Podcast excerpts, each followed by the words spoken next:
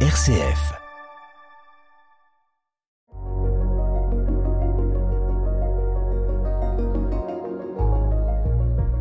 Bonjour, chers auditeurs et auditrices de RCF. Pour euh, aujourd'hui, pour cette première émission de l'année pastorale 2023-2024, je- j'ai invité Anne-Marie Berger tout d'abord. Bonjour Anne-Marie. Bonjour Pascal. Et quelqu'un que vous allez bientôt reconnaître. Il est grand voyageur. Il est curé de paroisse. Responsable de paroisse. Il est aumônier de la prison. Je pense que vous l'avez reconnu, n'est-ce pas? Vous l'avez reconnu. Et c'est Bonjour Don Paul. Bonjour Pascal. Alors Don Paul, aujourd'hui, merci beaucoup de venir euh, pour cette émission La joie de l'appel. Vous avez reçu il y a deux ans un appel tout particulier. Je pense qu'on peut commencer par celui-là. Oui, Un deuxième, c'est que maintenant vous êtes responsable quand même de paroisse, hein, et vous êtes en même temps aumônier de la prison à Chalon, et vous avez été en Indonésie. Donc fait. je pense que sur ces trois thèmes, nous pourrions partager, dialoguer. Anne-Marie est là aussi pour poser quelques questions. Très bien, avec joie. Merci Jean-Paul. Allez-y. Alors, Alors, bah d'abord, oui, ça fait deux ans que je suis prêtre maintenant euh, sur le diocèse. Donc, euh, je suis prêtre de deux paroisses. euh, la paroisse Saint-François de Sales des Motets, avec la vallée de la Moivre et la vallée de la Marne. oui. Et puis la paroisse Saint-Éloi, donc l'autre vallée de la Marne, la Colle et la Soude. Donc voilà, donc c'est une joie depuis deux ans maintenant de, de pouvoir être, être prêtre et dans le diocèse à Chalon. Et vous y faites quoi finalement? Parce que vous n'y êtes pas résident. Alors, bah, si, je, je, je réside à, à Chalon, mais c'est vrai que je suis pas résident sur les deux paroisses. Oui. C'est vrai que ça, c'est une, j'ai envie de dire, de mes plus grosses frustrations, c'est que euh, étant prêtre pour 39 villages, il est très difficile de pouvoir connaître à la fois les réalités de chaque village, euh, aussi les personnes qui y vivent.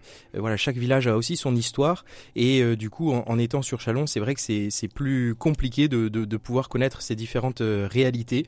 Mais voilà, j'essaye d'être d'être présent quand il se passe des choses dans, dans les villages comme Oui. les brocantes ou quoi pour pour rejoindre aussi les gens que que je ne vois pas forcément.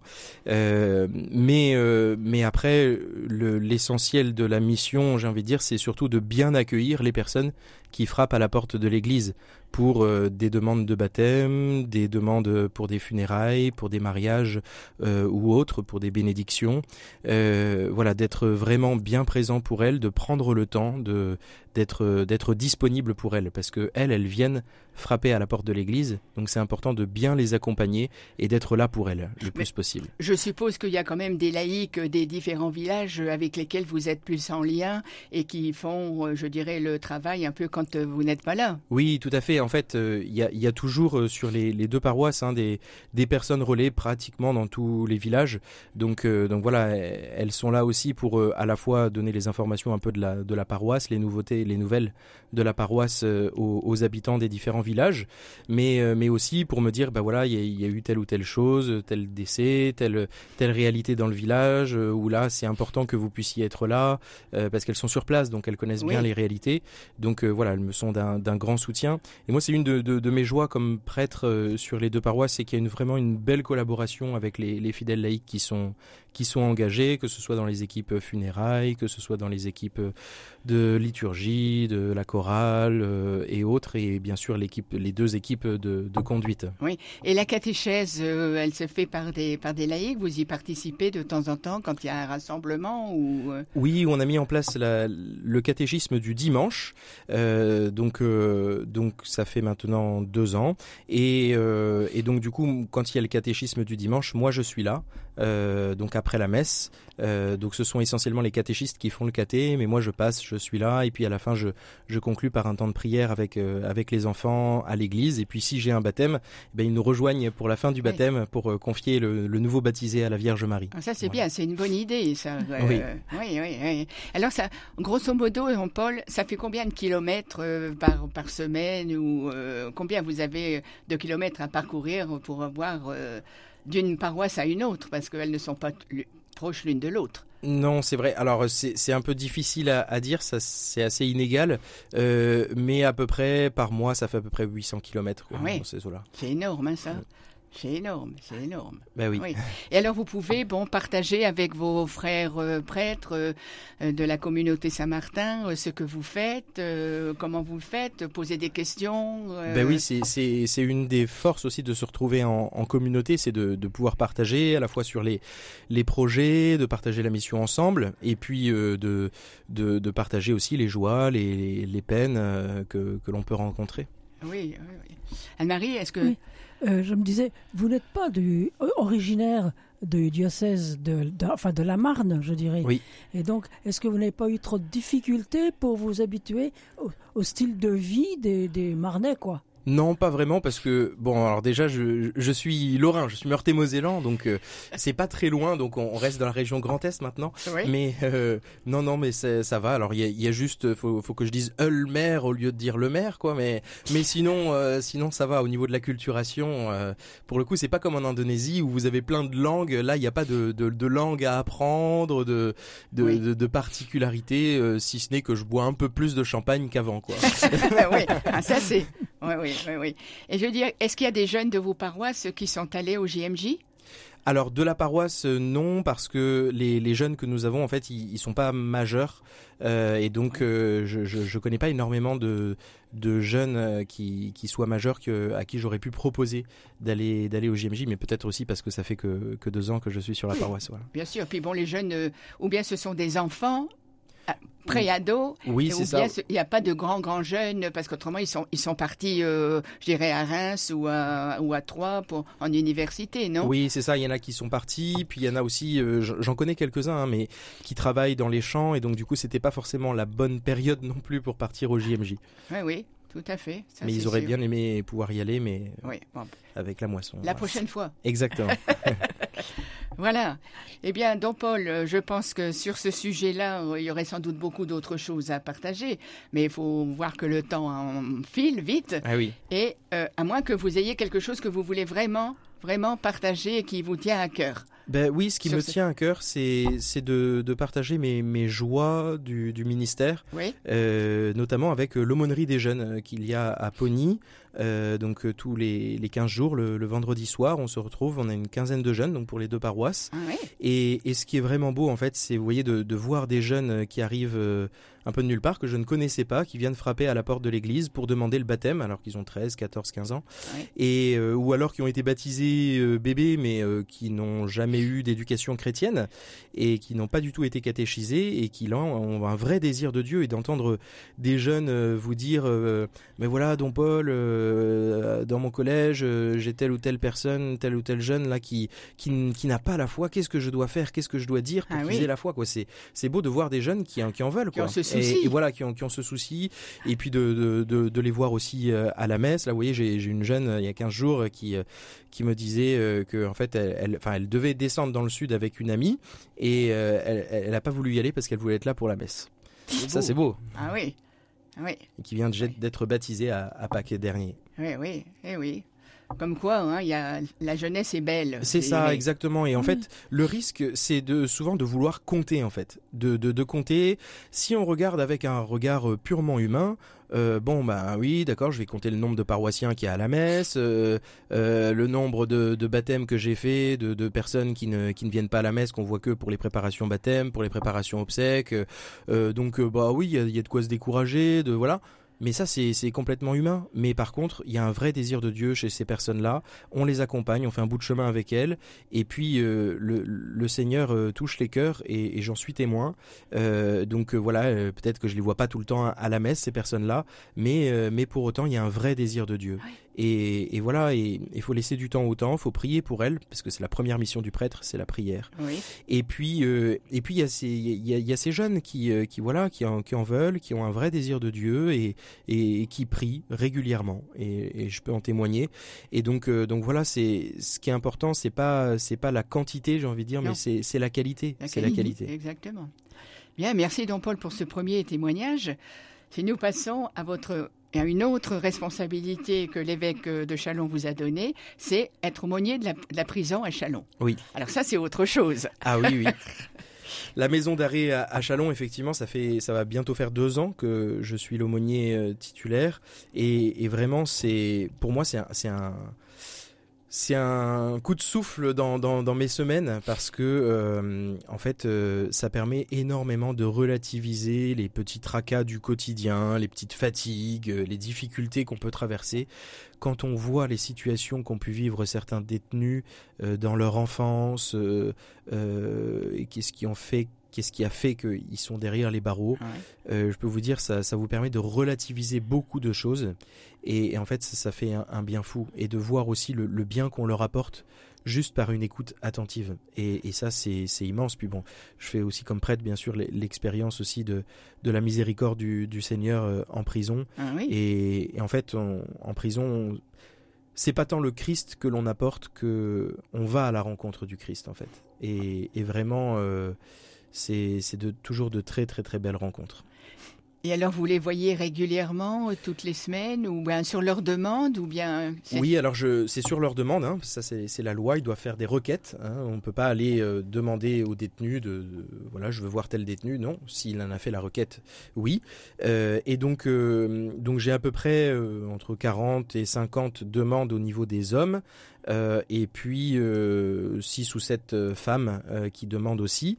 donc moi je procède un peu par priorité, je leur redemande à, chaque fois de me refaire une requête pour prioriser parce que sinon je peux pas voir tout le monde. Et donc du coup ceux qui veulent vraiment avoir un entretien avec le prêtre ou avec un aumônier, bah voilà, il, peut le faire et, et, on le voit tous les mercredis après-midi. Mhm. Donc voilà, je suis, je suis de voilà, pendant trois heures l'après-midi à la maison d'arrêt. Et puis il y a aussi une femme qui m'a rejoint dans l'aumônerie pour pouvoir euh, euh, accompagner les, les, femmes parce que euh, les femmes ont besoin de voir des femmes. Et non, mais c'est vrai. Et le, le, le, parfois elles, elles veulent, elles demandent le prêtre que ce soit pour pour une bénédiction, pour le, le sacrement de réconciliation ou pour pour tout simplement discuter avec le prêtre. Mais ça m'est arrivé plusieurs fois avant qu'elle n'arrive, bah, dire mais il y a, y a, pas une femme parce que je vous aime bien, hein, mais j'aimerais bien avoir une femme. Et ce que je comprends totalement. Donc donc voilà. Mais pour les hommes là, je, je, je, suis un peu un peu seul. Donc s'il y a des personnes qui sont intéressées, euh, pour les hommes, ça, pourrait être bien d'avoir une, autre personne avec moi. Y a-t-il une formation? Oui, il y a une formation qui est, proposée par la, conférence des évêques de France, euh, ce qu'on appelle le, SNAP 1 et le SNAP 2.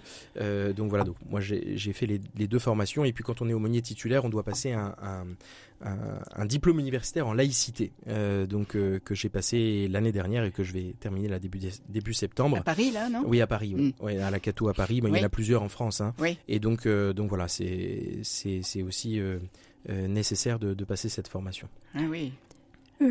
Est-ce que éventuellement il y a des messes pour tous les prisonniers? Oui, alors il y a la messe de Noël et la messe de Pâques. Euh, qui est présidé par notre évêque, notre évêque qui se rend en prison pour euh, monseigneur Touvet, donc pour euh, pour y célébrer la messe avec moi, et puis et puis donc une fois par mois, euh, après vers 13h30, euh, il y a un temps de prière, d'échange autour de la parole de Dieu. Euh, donc donc voilà, donc c'est pas la messe tous les tous les mois parce que aussi il y a des il y a des détenus qui sont pas baptisés, qui et en fait ça les rejoint moins et donc mieux vaut faire un temps de prière si vraiment quelqu'un a vraiment besoin de la communion, je peux lui apporter la communion. Mhm. Mais vous voyez, c'est encore jamais arrivé, mais il y en a quelques-uns qui sont qui sont communiés, même confirmés. et donc donc voilà, mais mais du coup je garde la messe surtout pour Noël et Pâques. Oui, parce que quand j'étais en banlieue parisienne, je suis allé à Fresnes, donc oui. à la prison de Fresnes, pour la messe de Noël. Et effectivement, là, voilà, c'est il y avait énormément de prisonniers qui, qui étaient présents. Et hein. puis on, leur apporte des chocolats, des voilà, donc ils sont toujours euh, très contents aussi de, de pouvoir bénéficier de, de, de la messe et puis euh, des petits chocolats qui vont avec. Oui, c'est un peu normal quand on fête Noël, euh, bien sûr, comme on fête Noël dehors. Une joie hein, pour oui. Et les, avec les familles, vous n'avez pas de contact, vous, simplement avec les prisonniers? euh, Seulement avec les, avec les prisonniers, parce qu'en fait, euh, on n'a pas le droit d'avoir de contact avec les familles des détenus, euh, des personnes détenues, parce que, euh, en fait, ça pourrait euh, être néfaste pour le, le jugement, pour, mhm. pour, pas mal de choses. Ça peut nous mettre aussi dans des situations délicates. J'ai déjà eu des personnes hein, qui m'ont glissé un mot dans la boîte aux lettres ici au presbytère pour me dire, bah voilà, j'ai mon fils qui, qui est, qui est détenu est-ce que vous pourriez aller le voir? Je dis bah écoutez madame, euh, moi je n'ai pas le droit de rentrer en relation avec vous, mais dites à votre fils qu'il doit me faire une requête et alors à ce moment-là je viendrai le voir. Oui oui. oui. Et alors grosso modo, ce sont des hommes et des femmes de quel entre quel âge et quel âge euh, Ah bah ça va de, de 18 ans à 50, 60 ans, mais la majeure partie, c'est quand même plutôt entre le 20, 20 et 35 ans, je ah dirais, oui, oui. 40 ans. Ça doit être dur, hein oui, euh, ça, Et pour vous, vous devez être bien fatigué quand vous sortez de, de là après trois heures quand même d'écoute. Oui, bah oui, oui. Parfois, c'est un peu éprouvant hein, parce qu'il nous confie des choses ben lourdes parfois. Et que vous pouvez pas partager. Et qu'on ne peut pas partager. Alors dans l'équipe, euh, voilà, on peut, mais mais euh, mais c'est vrai que voilà, il y a une discrétion à, à avoir qui est, qui est nécessaire. Bien.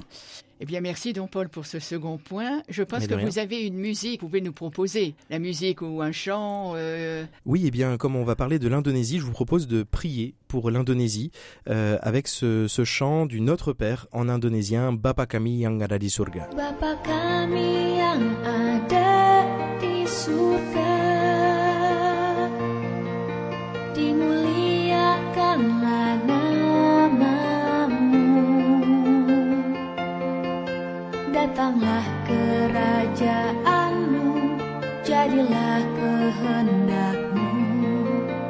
atas bumi seperti di dalam surga.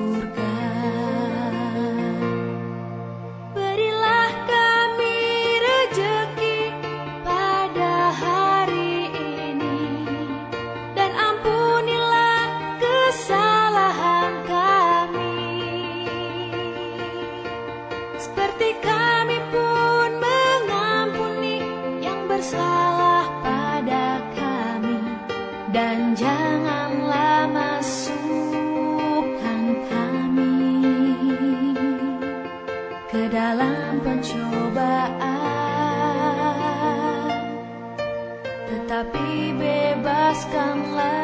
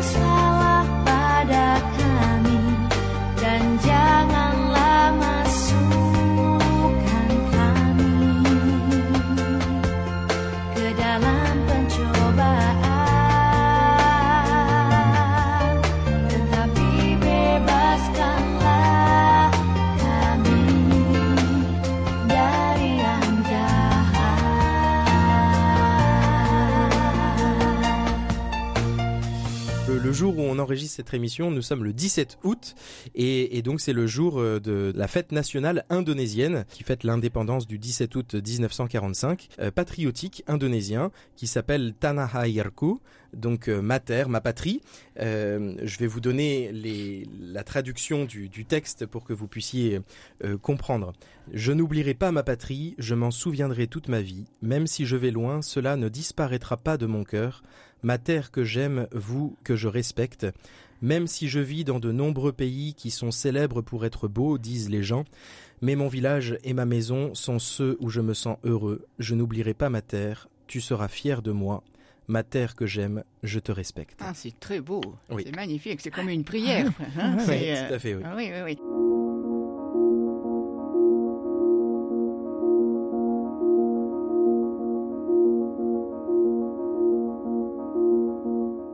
Alors, donc, Paul, voilà, ma question c'est pourquoi l'Indonésie? Eh bien, parce que en fait, euh, quand j'étais séminariste diocésain pour le diocèse de, de Nancy, euh, avant de rentrer à la communauté Saint-Martin, j'ai été envoyé comme volontaire de solidarité internationale avec euh, la DCC, la délégation catholique pour la coopération, qui Mhm. dépend du groupe Caritas France comme le Secours catholique. Et, et donc, dans ce cadre-là, j'ai de mon stage, j'ai été envoyé donc j'ai passé 15 mois en Indonésie comme professeur de français dans un petit séminaire sur l'île de Bangka dans la ville de Pangkalpinang en Indonésie. Ah, ah, Oui. Et vous y êtes resté combien de temps? J'y suis resté donc 15 mois, 15, 15 mois. mois, ouais, 15 ouais. mois. Et, et donc, euh, donc là, j'ai pu y, y retourner pendant, pendant mes vacances. Je voulais y retourner après mon ordination pour pouvoir rendre grâce à Dieu de, de ce que j'avais pu vivre là-bas en célébrant des, des premières messes, mais avec le Covid, ça a été compliqué. Oui. Donc, euh, du coup, j'y suis retourné là après 7 ans. Ça faisait 7 ans que, que je n'y étais pas retourné. Ah oui, oui. Ils ont dû être contents de vous revoir. Oui, en fait, c'est assez fou. En fait, je les ai retrouvés comme si je les avais quittés hier, quoi. Ah c'est donc c'était vraiment euh, une, une grande joie de pouvoir revoir mes anciens élèves qui maintenant sont séminaristes, qui se Ah préparent oui. donc à devenir prêtres. Ah oui. Donc ça aussi, c'est une joie de pouvoir les, les voir, d'avoir pu voir aussi ceux qui partaient en, en mission en stage, en stage en d'intercycle hein, entre la philosophie et la théologie aussi, comme chez Oui. nous. Oui. Donc, euh, donc voilà, c'était de belles retrouvailles avec eux, avec leurs euh, leurs parents, avec quelques fidèles du diocèse aussi que je, que je connais bien, quelques prêtres aussi, amis prêtres que, que j'ai là-bas. Donc voilà, c'est une, une vraie joie. Et au niveau de la langue, alors, euh, quand vous y étiez euh, pendant votre stage, là, euh, c'est là que vous avez appris euh, un certain nombre de vocabulaire pour pouvoir. euh, Oui, tout à fait. Au, au début, je donnais les cours de français en, en anglais. Bon, avec mon anglait étant ce qu'il est, mais alors le leur encore pire. Donc, euh, j'ai vite compris qu'il fallait que j'apprenne leur langue. Donc, c'est la professeure d'anglais du petit séminaire qui m'a donné des cours d'indonésien Ah oui, c'est à raison difficile. de deux fois par semaine pendant pendant trois mois. C'est difficile comme langue? Non, c'est une langue qui est, qui est qui est très facile parce que c'est le même alphabet que nous déjà. Oui. Ah, Et puis, euh, et puis c'est c'est c'est une langue euh, qui qui se parle très facilement. Il n'y a pas de conjugaison, il n'y a pas de voilà, Ah c'est oui. c'est c'est Oui. plutôt facile. c'est pas une langue à ton. Non, mais euh, mais après, par contre, il, il faut apprendre. euh, Il y a quelques sons qui sont très différents de, du français, voilà. Oui. ouais. Ah oui, oui, oui. Et là, vous l'avez retrouvé tout de suite quand vous êtes arrivé ou bien Oui, vous- c'est assez étonnant. J'ai pas perdu mon indonésien, donc euh, donc voilà, j'ai pu célébrer la messe en indonésien. Ah. Même euh, j'étais à la, à la, la, cathédrale de, de Pangkalpinang un samedi soir. J'ai pu présider la messe devant 700 personnes. J'ai jamais, Oh, donc. j'ai jamais présidé la messe encore devant 700 personnes. Non. Et puis en plus la prêcher en indonésien sans papier, alors que d'habitude le dimanche mon homélie je l'écris toujours. Oui. Mais là, euh, bon bah j'y étais comme ça. Quoi. Voilà. Mais c'était c'était vraiment euh, très très beau de de pouvoir euh, vivre ce- ces vacances comme prêtre et puis euh, de célébrer la messe euh, en indonésien En pour des indonésien. premières fois. Ah oui, oui. Alors, Don Paul, qu'est-ce que vous aimeriez nous dire à nous, Français, par rapport à votre expérience en Indonésie? Euh, Je me souviens que lorsque vous êtes rentré à la messe chez nous à Saint-Joseph, vous avez déjà parlé un petit peu de, de la différence. Qu'est-ce que vous voudriez, sur quoi vous voudriez appuyer? Euh, alors peut-être que je pourrais vous parler de l'Indonésie de manière générale pour vous présenter un peu le pays et puis euh, vous dire c'est un peu ce qui m'a marqué effectivement euh, Oui. là-bas. Donc l'Indonésie c'est un, un pays, c'est le plus grand archipel au monde. hein. Il y a 17 000 îles dont 922 qui sont habitées. Il y a 275 milliards, millions d'habitants. Euh, il y a 700 langues qui sont parlées, mais la langue principale, donc, c'est le Bahasa Indonesia, donc le- la langue indonésienne qui est, qui est parlée maintenant par, euh, par tous les Indonésiens, sauf les, les, les plus âgés peut-être qui, qui Oui. n'ont pas encore la, la langue qui est, qui est apparue euh, au moment de, de l'indépendance. Voilà.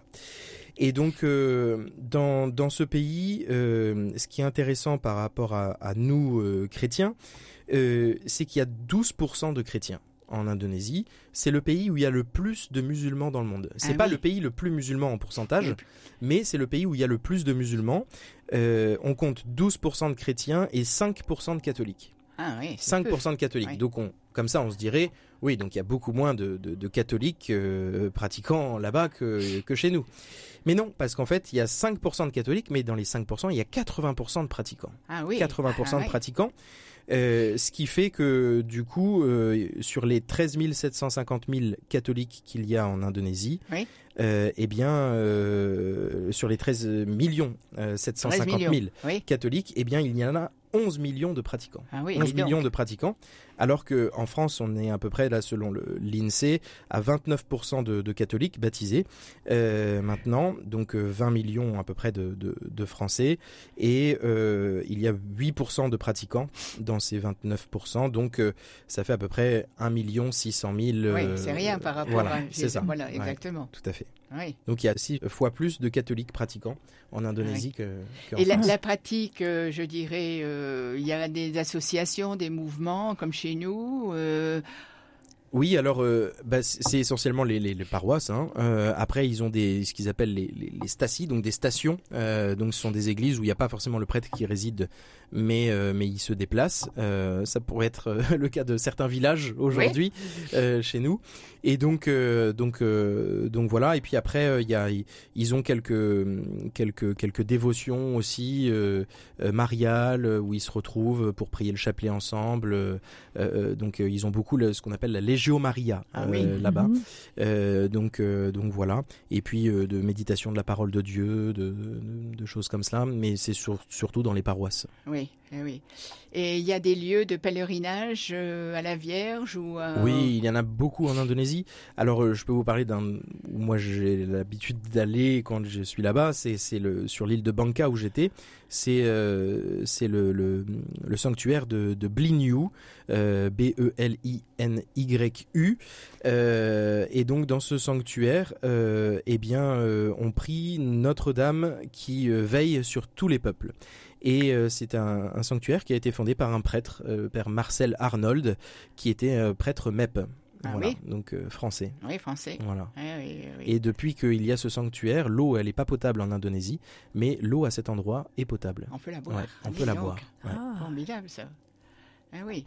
Alors, qu'est-ce que, quelles sont vraiment les grandes, grandes différences à part bon les la pratique et tout ça, mais euh, est-ce qu'il y a beaucoup de jeunes euh, catéchisés? Est-ce qu'il y a des camps pour les jeunes? Est-ce que euh, Oui, alors il y a, il y a- il y a des camps. Le euh, scoutisme. Oui, il y a du scoutisme, euh, ce qu'ils appellent le pramuka. Euh, donc, euh, en fait, le scoutisme, c'est un peu une institution par semaine. C'est-à-dire que tous les vendredis, euh, à l'école, vous êtes habillé en scout, en fait. Et, euh, et donc, euh, il y a les cours, mais en même temps, il y a beaucoup d'activités un peu, un peu scout.